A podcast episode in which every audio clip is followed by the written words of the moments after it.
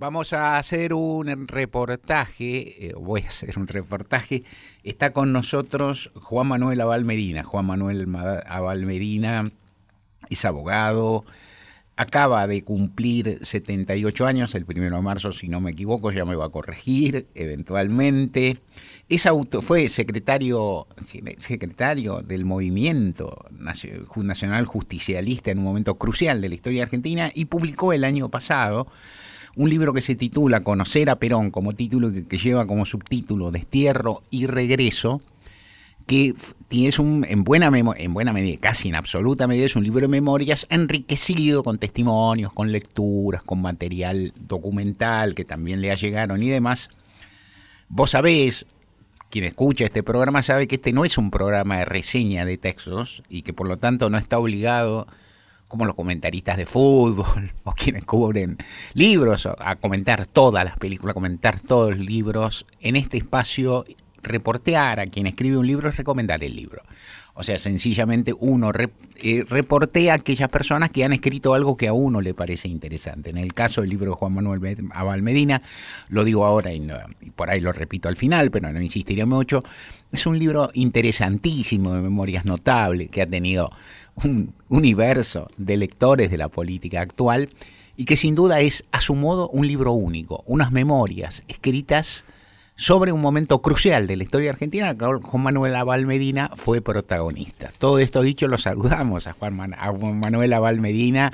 Buenas, buenos días, buenas tardes cuando salga editado esto. Mario Weinfeld acá por Nacional, Nacional Folclórica. Muchas gracias por habernos atendido. Mario, gracias a vos y todo bien lo que dijiste, mi, edad, todo.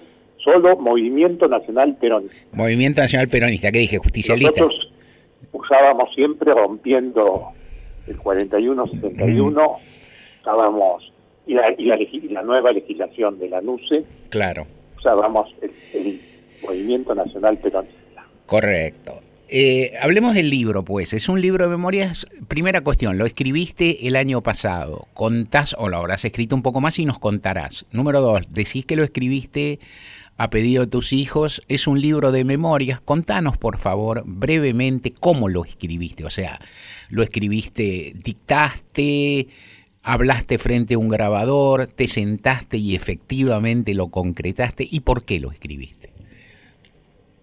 Bueno, para ser sucinto, eh, hacía rato que mis hijos insistían en, en la necesidad de que contara lo que lo que había vivido en aquellos años claves de la historia de Argentina de los últimos años de la vida en general. yo había estado muy mal, muy, estoy mal de salud en general, ¿no? Tenía problemas respiratorios ya muy avanzados y había tenido una crisis eh, grave, que no, no parecía que la fuera a librar y bueno, después de eso hubo mucha insistencia. Yo tenía también mucha insistencia con mi hijo Juan, en que él tenía que escribir, aunque fuera muy joven, tenía que escribir su experiencia de gobierno, porque me había molestado mucho algún ataque que, había en las redes contra él con algún invento chino de, que había votado con los Hall ¿no? Lo cual, bueno, fue un invento chino, pero que fue muy fuerte. Yo, entonces hicimos una especie de acuerdo que yo escribía, pero él también escribía. Cosas que, por el, que por el momento no me ha cumplido, pero bueno. Porque es un político eh, en actividad por ahí. Es un político en actividad. y, y bueno, y, el resto de mis hijos también, ¿no? Con suma, suma insistencia, todos ellos. Hacer diferencia sería, sería incorrecto. Y allí me ofrecieron distintas alternativas, algunas editoriales. Finalmente, Editorial Planeta ofreció grabarme y sobre esa base trabajar. unos excelentes editores, eh, Paula y, Juan José Becerra. Eh, hicimos algún intento en ese sentido, pero eh, todo el año pasado fue esto. ¿no? no, la verdad no, no, no, no los textos estaban perfectamente bien escritos, por supuesto, mucho mejor seguramente que como quedaron, pero yo no me sentía realmente reflejado en ellos, por lo cual opté por un lapso de tiempo breve, unos tres meses, tres meses y algún día, escribí lo que lo que recordaba. Y así lo hice, está, está escrito de la, de la A a la Z de manera directa. Soy consciente de que faltan cosas, pero tengo la tranquilidad de que todo lo que pongo es absolutamente tal cual sucedió. Y ya bastantes meses después de, de aparecido, eh, no, no he tenido una sola un solo comentario, mirá, te equivocaste en esto, en aquello, etcétera. Eh, lo cual me da una gran tranquilidad porque yo creo que le debía esto centralmente a la memoria del general, porque había hablado, habían dado explicaciones sobre sobre esa última época del general que todas lo dejaban bastante mal parado. Y, esto era muy injusto a entender, porque, bueno, es, es absolutamente injusto.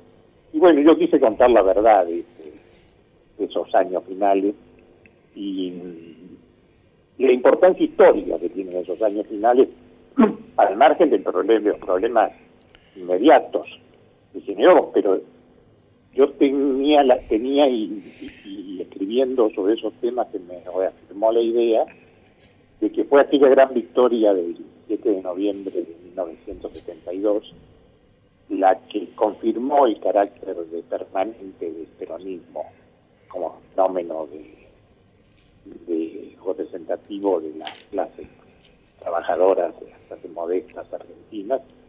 Eh, así que estoy, ya tenía siempre, siempre nunca había dejado el orgullo de haber tenido algo que ver con aquello, pero al, al recopilar y demás, esto se me ha que me ha acentuado. Este es un poco el origen. Está bien. El libro. Correcto. Eh, Perón, vos hacés una descripción de Juan Domingo Perón, a quien llamás siempre, usás el vocativo el general, ¿no? O sea, contás que lo usabas cuando hablabas con él, que se trataban de usted los dos. Era llamativo no por él, vos a él, sino más bien por él a vos, porque eras realmente joven, pero eh, uno sabe que esos políticos hacían eso. Y vos contás, describís a un Perón determinado, un Perón que viene con un compromiso histórico. Hay una palabra que usaba Perón que no aparece tanto, entonces no me atrevo a decir que no la digas nunca, pero que él usaba que decía descarnado, ¿no? Llegó descarnado. Y vos decís que, bueno, que Perón hizo un gran sacrificio para volver a su patria, lo describís en un modo de exaltación, pero a través de sus hechos, y me gustaría que, que, en lugar de decirlo yo, digas vos que ves en ese Perón, y tal vez te pediría que empezaras por una conversación que tuviste con él a poco de empezar la relación tuya, en la cual vos en al mismo tiempo le dijiste que era, era muy importante que volviera a la Argentina y que era muy riesgoso para él. Me gustaría eso porque me parece que refleja en parte lo que vos vas contando. Sí, eh, bueno, yo hice un, en esas primeras conversaciones con el general, que me hizo favor de, yo era un chico de tantos años, 27 años, eh, pero había compaginado algunas ideas sobre cómo iban las cosas, digamos, y, y, esto coincidía en definitiva con lo que en general pensaba, cómo se habían ido dando los, las situaciones desde, desde los finales, digamos, de Onganía en adelante, y cómo el peronismo había logrado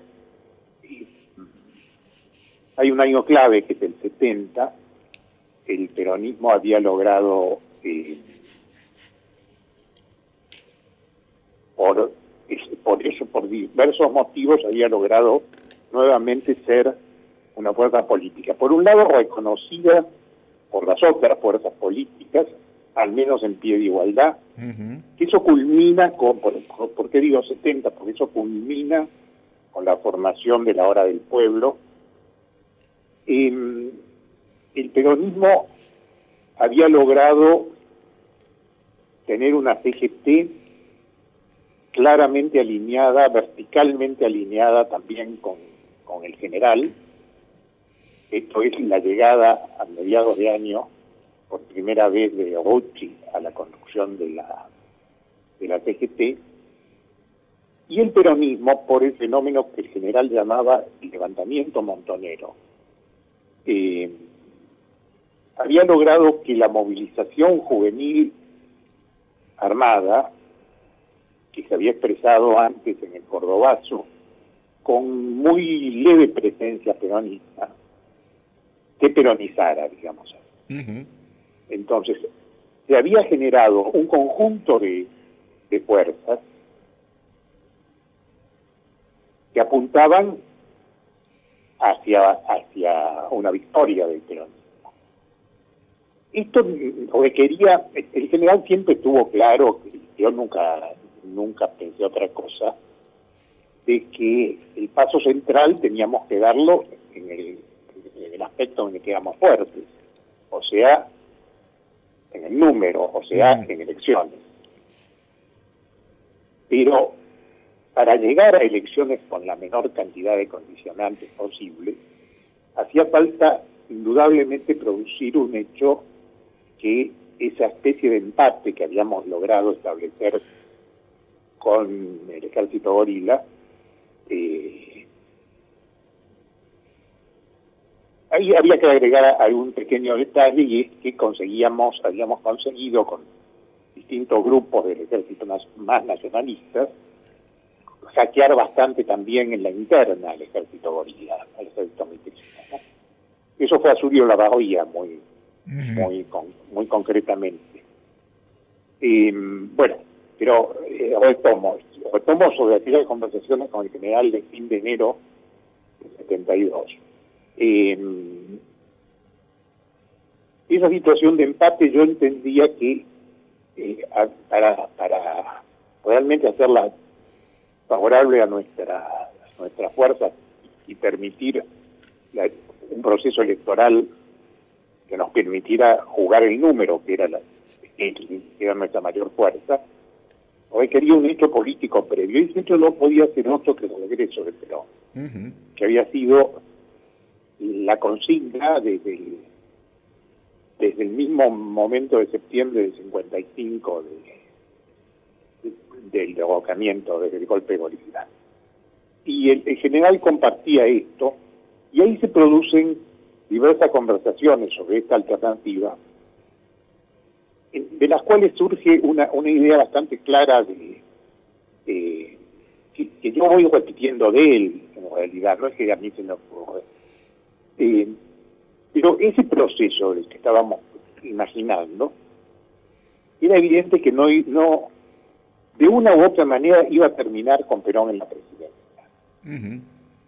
O sea, la victoria peronista no, no podía pensarse de otra manera que no fuera un mes antes, un mes después, con Perón en la presidencia.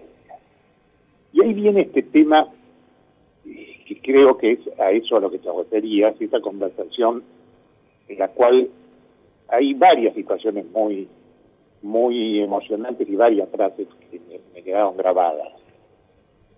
Una fue cómo veía el general el tema de la, de la lealtad. El, general quería, el general pensaba y pensaba bien que el pueblo peronista le había sido leal en las peores situaciones durante 17 años y quería devolver esa lealtad. Y la frase era, la lealtad es valiosa si es de ida y vuelta. Que él también sentía una obligación de lealtad, un compromiso, no una obligación, un compromiso de lealtad con el pueblo. Y eso lo hacía pensar en, en que sí, que tal cual estábamos hablando se iba a dar así el proceso. Y el otro aspecto que es el comentario que yo le hago es que indudablemente Argentina era un país que iba en camino a complicarse notablemente y el mundo iba a complicarse. Lo que después fue la crisis del petróleo, eh, la ofensiva de Kissinger y Estados Unidos está bien, estamos a, principios del, 72, pero había síntomas de muchas de estas cosas. Eh, había una, una, una visión, digamos, izquierda optimista del mundo por eh, Vietnam, etcétera, pero el, retroceso de general había síntomas claros. Eh, eh, pero bueno, es que eso sería un tema muy largo. pero el caso es que la llegada del general, el regreso del general al, a la Argentina y finalmente al poder, regresando él a, la Argentina, eh, iba a cortar su vida dramáticamente. Una cosa era el que el general ya había tenido serios problemas de salud y una cosa era el general viviendo en España con tranquilidad y aunque atendieran a, la distancia, que nunca dejó de hacerlo, al movimiento y a todos los temas, he sometido a las tensiones cotidianas del ejercicio del poder y ahí él me dice otra frase que sí conservé. Eh, en algún momento anoté, luego perdí la anotación, pero la he conservado clara y era eh, él cambiaría 10 años. Cuando yo le digo que, sin duda, esto, esto de lo que estamos hablando acortaría dramáticamente su vida, no dramáticamente, eso no debe haber dicho, acortaría su vida, él dice que, que hay años que valen distinto que otros años. Y que él cambiaría un año en esas condiciones que yo le estoy diciendo. Eh, que ahí yo le digo, en, la Argentina, con su uniforme y en la presidencia. Exactamente así me Cambiaría un año de esos por diez de los que tengo acá. Esto creo que era lo que refería. sí, exactamente, y eso nos trae como de la mano a otra pregunta u otro tema que vos abordás de modo muy interesante, que es que siempre estuvo pensado que Perón iba a ser presidente, o sea que no fue una sorpresa el breve mandato de Cámpora, más allá de sus peripecias y demás, por eh, motivos inherentes a nuestra transmisión, hacemos apenas un segundo de pausa y nos vas contestando después si esto era así y qué fue pasando con Héctor Cámpora. Pero te pido un segundo, ¿puede ser? Con mucho, con mucho. Retomamos pues la entrevista con, con Juan Manuel Lavalmerina. La pregunta era, Perón siempre pensó, lo habló con Juan Manuel Lavalmerina en su momento, que él volvía a la Argentina para ser presidente. Entonces te pregunto escalonadamente, porque vos lo vas contando y en muchas cosas respetás el orden cronológico. Tiene, de todas formas, la situación se fue dando por la legislación de la dictadura, de la en fin, por una serie de circunstancias, que Perón no fuera el candidato el 11 de marzo del 73.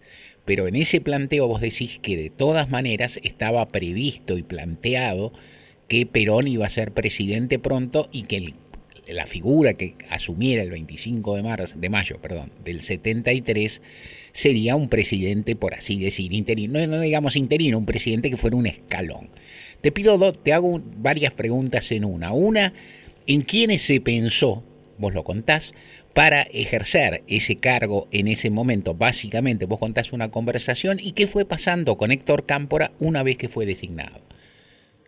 Bueno, primero diría que Dado el proceso electoral, esperando que se diera, ¿no? Todavía no estábamos seguros, hubo muchas de, de, del regreso del general hasta el 11 de marzo, hay muchos momentos en los cuales peligró el proceso. Eh,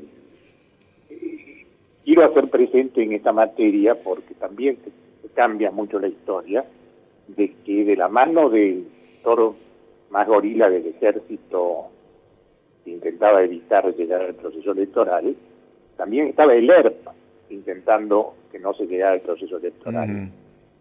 Porque el ERP veía en Perón un enemigo mucho más grave que aún el gobierno militar, el gobierno gorila. Estos temas hay que tenerlos en cuenta, porque tienen que ver con lo que, con todo lo que luego sucedió, ¿no? Eh, bueno, pero volviendo, volviendo al a ese momento. el,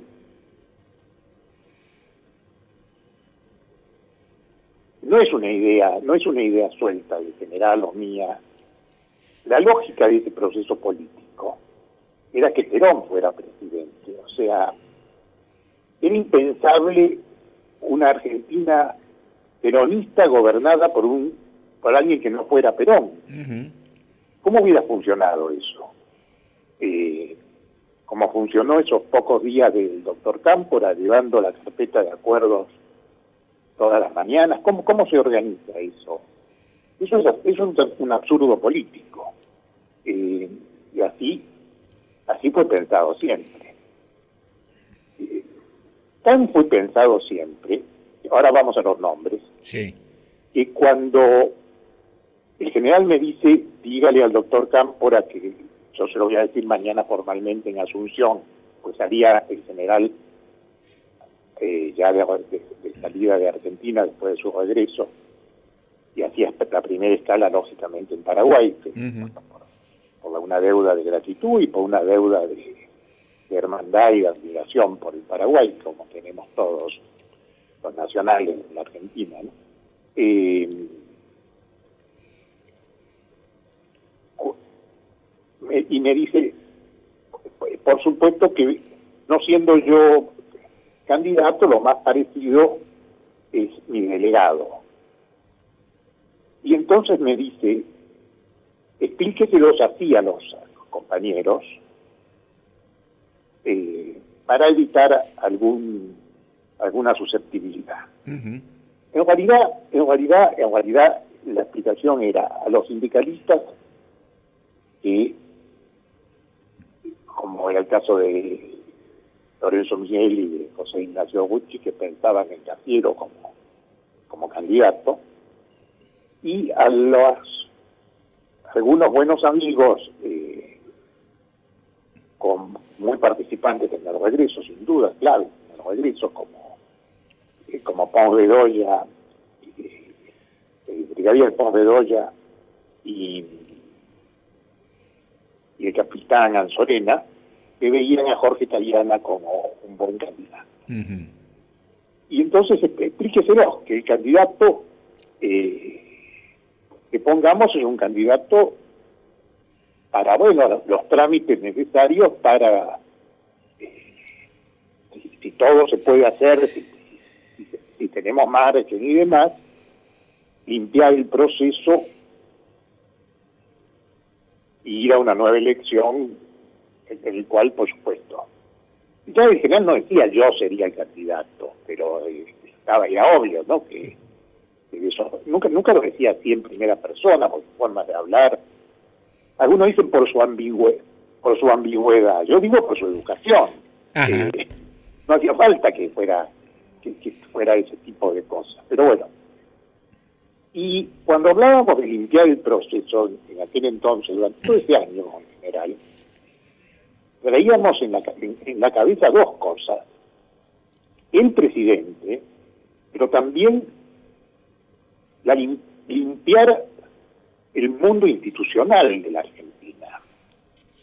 O sea, derogar el conjunto de la, de la legislación ilegal dictada desde Lucas de,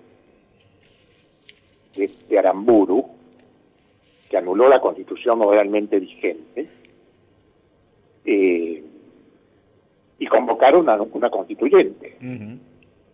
Eran las dos cosas. Este, este segundo tema luego pasó medio al olvido, aunque en general hasta durante toda su durante todo el tiempo en la Argentina y hasta y como presidente y hasta muy poco antes de su muerte yo alentando la, a la comisión encargada de preparar este tema de la... porque vivíamos en la ilegalidad, como, como yo creo en muchos sentidos que seguimos viviendo hasta hoy, pero eso sería una discusión de otro tipo, ¿no? Eh, porque toda, todo se basa en un, en un acto nulo en unidad absoluta de un poder criminal de facto, que había tomado el poder en la Argentina, ¿no? Eh, bueno, entonces estamos en esto. Desde ahí, desde ahí nace el tema de esta manera. Cuando lo, bueno, saliendo de casa del general, esta fue una larga reunión, el día antes de su partida a Asunción, saliendo de allí me traslado a la, a la casa de Benito Yambí, que se usaba un poco como, como oficina del presidente de, la delegación, del, la usábamos todos un poco la, la variedad. Eh, y allí le digo a, Cámpora, y se lo digo por supuesto, con las intenciones que siempre tuvimos. Eh, y luego, eh, cuando, cuando el general se lo dice, se lo dice también con las mismas, con las mismas, pero, a ver, no diciendo luego el proceso para que yo sea presidente, eso no lo iba a decir así el general. Pero sí quedaba claro cuál era la... Tanto es así que cuando yo hablo con...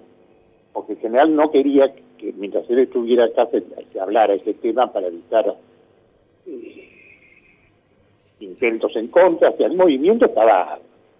estaba lo teníamos unido, pero había muchas tendencias, ¿no?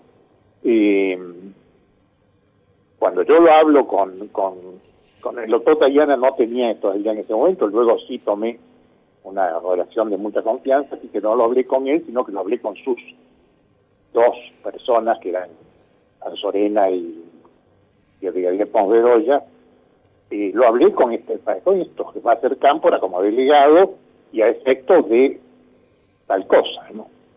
Y cuando hablé con Lorenzo Miguel y con Rucci, que fue apenas despegó el avión hacia Asunción, ahí mismo en esa isla, lo hablé, fue en estas mismas, con estas mismas características.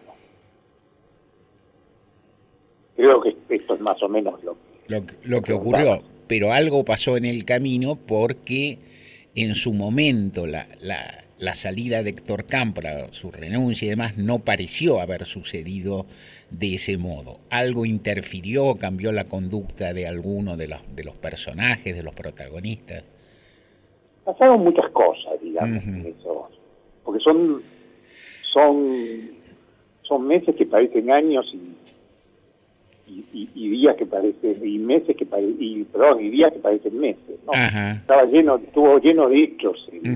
Claro que sí. Todo aquello. Por un lado hay un, una cosa de, eh, muy de reafirmación que de que nunca Perón, de parte del sector gorila que se había agrupado en torno de la NUCE, eh, el sector más gorila de todos los gorilas eh, de las Fuerzas Armadas, de que Perón en ningún caso iba a ser candidato. Luego todas las maniobras pendientes, que son muchas las maniobras pendientes, a que no ganemos en primera vuelta, lo cual podía servir para que no ganáramos. Claro. Porque estaba empezando por la famosa cláusula que teníamos de tener mayoría absoluta de, los votos en primera vuelta, para no ir a segunda vuelta. Y bueno, sobre esto también sabe poco, ¿no? no, no se sabe que hasta que hasta cuatro, que hasta los cuatro primeros podían llegar a tener que ver. Eso no lo sabía yo. no, no, no, se conocen esos temas. Digo, pues yo lo estudié después, no, en ese momento uno, ponele, pero que es papelón, pero sí, vos lo contás. Con más del 15% se podía entrar al balotaje. Y sobre todo, eh, tenían que darse dos, dos situaciones, ¿no? Es una, una llamada ley, ¿no? Sí. Eh, la 19862, eso me, me acuerdo eh, para que se abra para que se abra algo más de dos tienen las dos primeros no llegar al 66% al 67 María no, no. Tener dos tercios. los dos tercios no, llegar. Eh, al no llegarse a los dos tercios se habría la posibilidad de que todos los que estudian más de 15 participaran. Impresionante.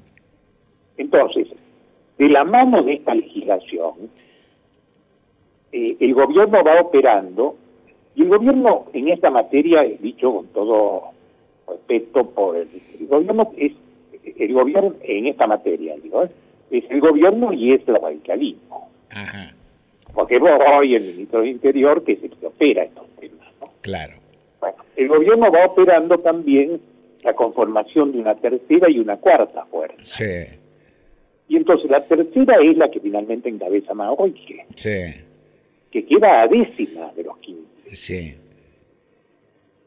Y la cuarta, te- tema que también eh, ha quedado muy oscurecido, la cuarta y que, y que la opera el gobierno, es lo que fue la alianza revolucionaria, Ajá. que es su- sustraerle al, al, pre- al- al primer, al llamado Presilina, Frente Cívico de Liberación Nacional, Ujú. sustraerle, esto es operado centralmente por el Partido Comunista, por los temas de acuerdos con, los acuerdos de, con- de granos con, con la Unión Soviética, Ujú. de la NUCE con la Unión Soviética, es, y de la mano de eso, Oscar Allende y el sector de sueldo de la democracia cristiana. Sí.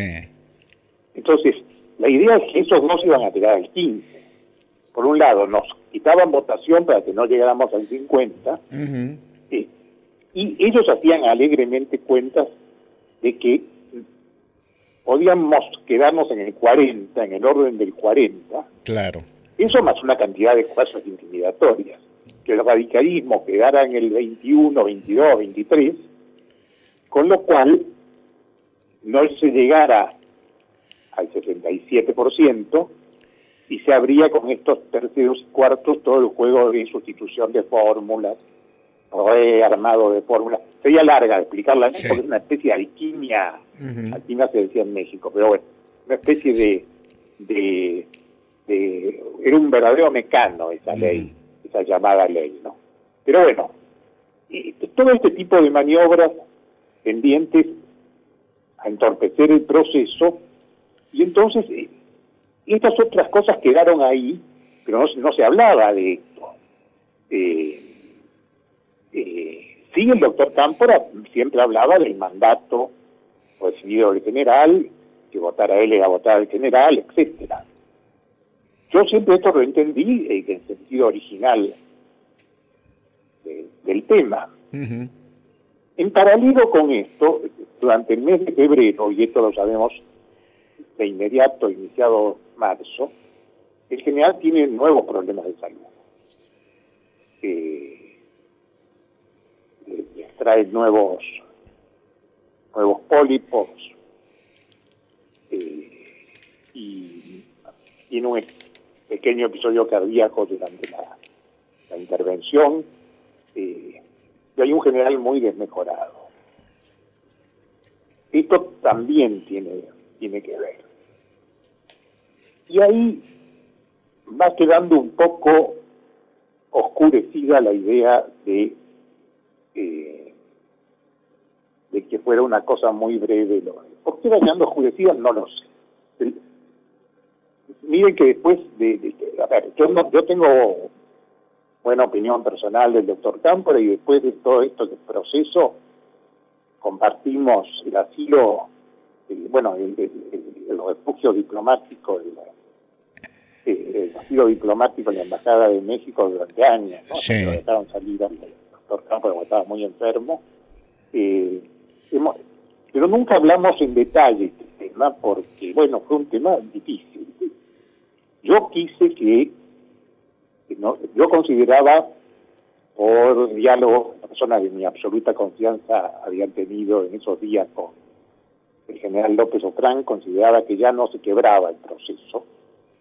Eh, y entonces yo de regreso del último viaje a Madrid, previo al 11 de marzo, que es el, primero, el 4 o 5 de marzo, eh, quiero que el doctor Cámpora en el acto de cierre en, eh, en Independiente anuncie que va a asumir el solo efecto de.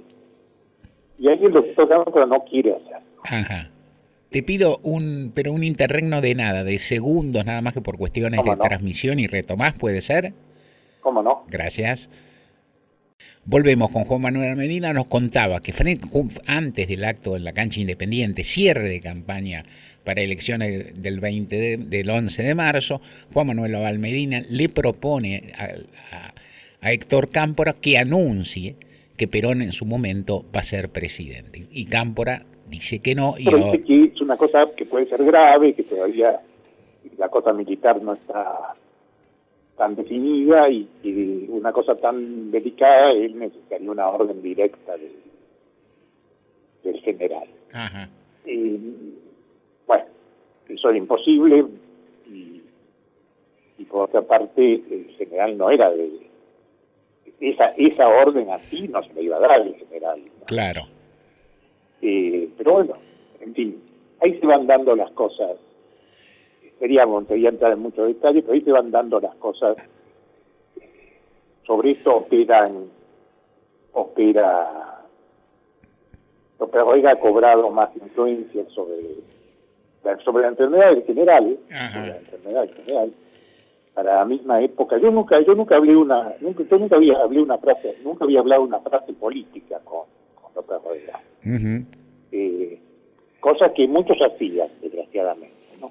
Pero como yo no tenía ninguna experiencia de corte, yo a mí no me gustaba además ese tema. Que el que abría la puerta no abría la puerta no no era un tema que me importara. Yo iba si el general me convocaba, si no, yo no estaba molestando, digamos. Así que eh, sobre yo no tenía con López Ruega mayor trato y ahí insistió en comentarme algo, bueno, lo atendí un minuto y lo que me decía es que tenía que contarle al general cómo lo estaba traicionando Cámpora. O sea, yo lo saqué disparando. Eh, ahí estaba, ya había operando fuerzas para deteriorar la, la posición de don Héctor. Y yo creo que algunos colaboradores de don Héctor, eh, que no eran peronistas, no no no se manejaron no, en esta, que, habían sido en algunos casos muy muy idóneos en, el manejo digamos de política liberal de, la relación con los partidos y esas cosas eh, no, no no no entendieron este proceso y no actuaron en eh, tenemos vamos vamos a tener que ir cerrando me da pena apenas porque realmente, y tampoco, claro, podemos abordar una síntesis total de tu libro que estamos recomendando. Apenas, apenas me da apenas me da una tentación. Una, plantear como señalamiento nomás la interesantísima descripción, casi a su modo, salteando mil distancias de vidas paralelas o algo por una visión muy particular de vidas paralelas, de dos figuras que en la Argentina no se suelen empalmar, que son la de José Ignacio Ruggi y la de Rodolfo Galimberti, que dejaremos para otra conversación porque no tenemos... Sí, claro, pero eran los, eran los, dos, los dos como hijos del general. Ajá. El general los trataba, además de, de, eh, al general se iluminaba la cara con, con ellos. Con Galimberti también Galimberti llegaba tarde al general. Cuando el general lo iba, lo iba a regañar, como, decía él, se cuadraba, golpeaba los tacos, hacía la veña, y, el general se mataba de risa. Y, eh, y, y, yo he escuchado a, a hacerle bromas al general sobre los zapatos de dos colores. Eh, como, como cosas que todavía al general le gustaban los zapatos, eran una cosa antigua, ¿no? Eh, sobre todo para un gremialista, además, una cosa antigua y como elegante, digamos. Eh, pero bueno, y esos dos personajes eh, tan, que, tan, tan opuestos parecen y eran, eran muy queridos. Uchi fue muy, muy querido por el general. Yo también aprendí a apreciarlo, realmente actuó con una lealtad en el regreso en un medio difícil, ¿no? Un medio lleno de lleno de gente de otro gente que había sido cortada por el gobierno, estaba grabada por el gobierno, en el caso de Coria, completamente, ¿no? Al cual fue difícil quitar de la conducción de las 62 organizaciones. Claro, recordemos. No estaba colgado un pincel. No, Rogelio Coria, dirigente de la construcción, poderosísimo. exacto, pues tenía un sindicatazo detrás, oh. entonces fue todo un pero bueno. Eh, una, una ya, ya en plan de despedida y prometiéndome por ahí, tal vez, o una conversación más particular o alguna otra entrevista tiempo más adelante. Última, y en un minuto cruel para una persona que habla mucho y bien. ¿Vos pensás que realmente Perón acortó su vida viniendo a la Argentina? Sí, sin duda, sin duda. Juan Manuel Abalmedina, te agradecemos muchísimo la presencia acá en Radio Nacional. Abrazo grande. Mario, no, yo, te agradezco y te agradezco un abrazo fuerte.